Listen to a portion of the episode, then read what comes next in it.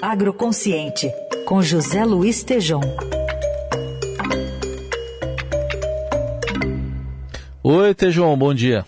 Bom dia, Raíssen, Carol, ouvintes. Bom Muito dia. bom dia.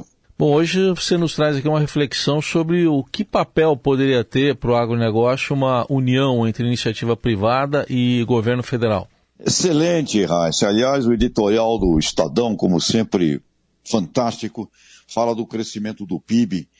E essa união, essa regência, essa governança das cadeias do agronegócio na minha opinião e na de outros especialistas com quem eu converso, poderiam elevar efetivamente o PIB brasileiro muito acima desses ridículos 1, 2% ao ano. A ABAG, que é a Associação Brasileira do Agronegócio, foi criada, inspirada por um saudoso brasileiro espetacular que foi Ney Bittencourt de Araújo, no início dos anos 90, com esta visão, a visão de que precisava reunir eh, não só a iniciativa privada como um todo e o governo, mas precisava reunir esse sistema, Heisen, que nós chamamos de agronegócio que acho que muita gente ainda não entendeu.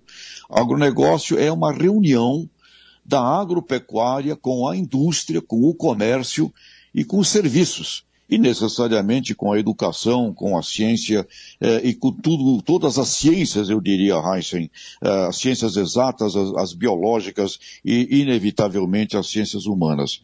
Então, esta reunião, esta coordenação eh, das cadeias produtivas permitiria que nós transformássemos esses atuais 30% do PIB brasileiro, que é o impacto desse sistema, num projeto que o elevássemos de um faturamento que hoje está na casa de 500 bilhões de dólares, quando você reúne o antes, o dentro e o pós-porteira das fazendas, para um objetivo superior a um trilhão de dólares em 10 anos.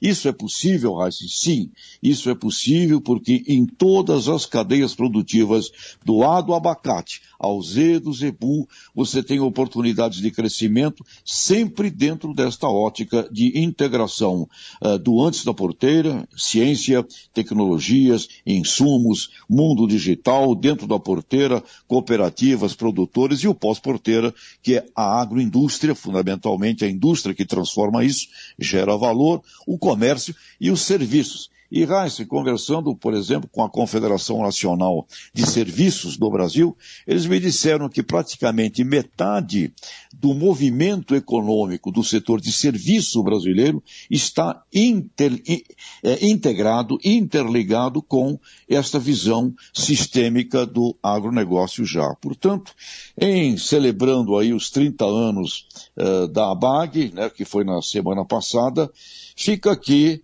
esta nossa reflexão associado ao editorial do Estadão, crescimento do PIB. E Heisen, todos os ministérios, eles têm de algum jeito, direta ou indiretamente, vínculos com esse sistema.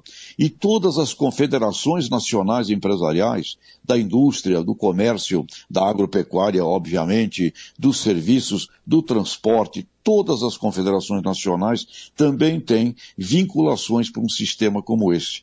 Então, meu caro Heisen, Carol e ouvintes, esse Lego, né, para ser montado, ele precisaria de um de uma regência, né? de uma maestria, né? em que todo mundo tocasse a mesma música, no mesmo tom, né? com a mesma partitura. Um plano, Reis, um plano. E este plano, sem dúvida alguma, permitirá ao Brasil uh, crescer num nível de PIB muito além desses 1% que é a previsão para este ano, né? Inclusive, eh, nessa cerimônia da BAG, o Sérgio Vale, que é sócio da MB Associados, falou a previsão para o crescimento do PIB esse ano é de 1%, e ainda graças ao agronegócio, ou seja, está conseguindo manter aí um crescimento pequeno e, e, indigno, eu diria, Heinz, indigno para o potencial do Brasil e para o povo brasileiro. Portanto, é, relembrando aí os 30 anos de uma BAG, 30 anos de um Pensa, né?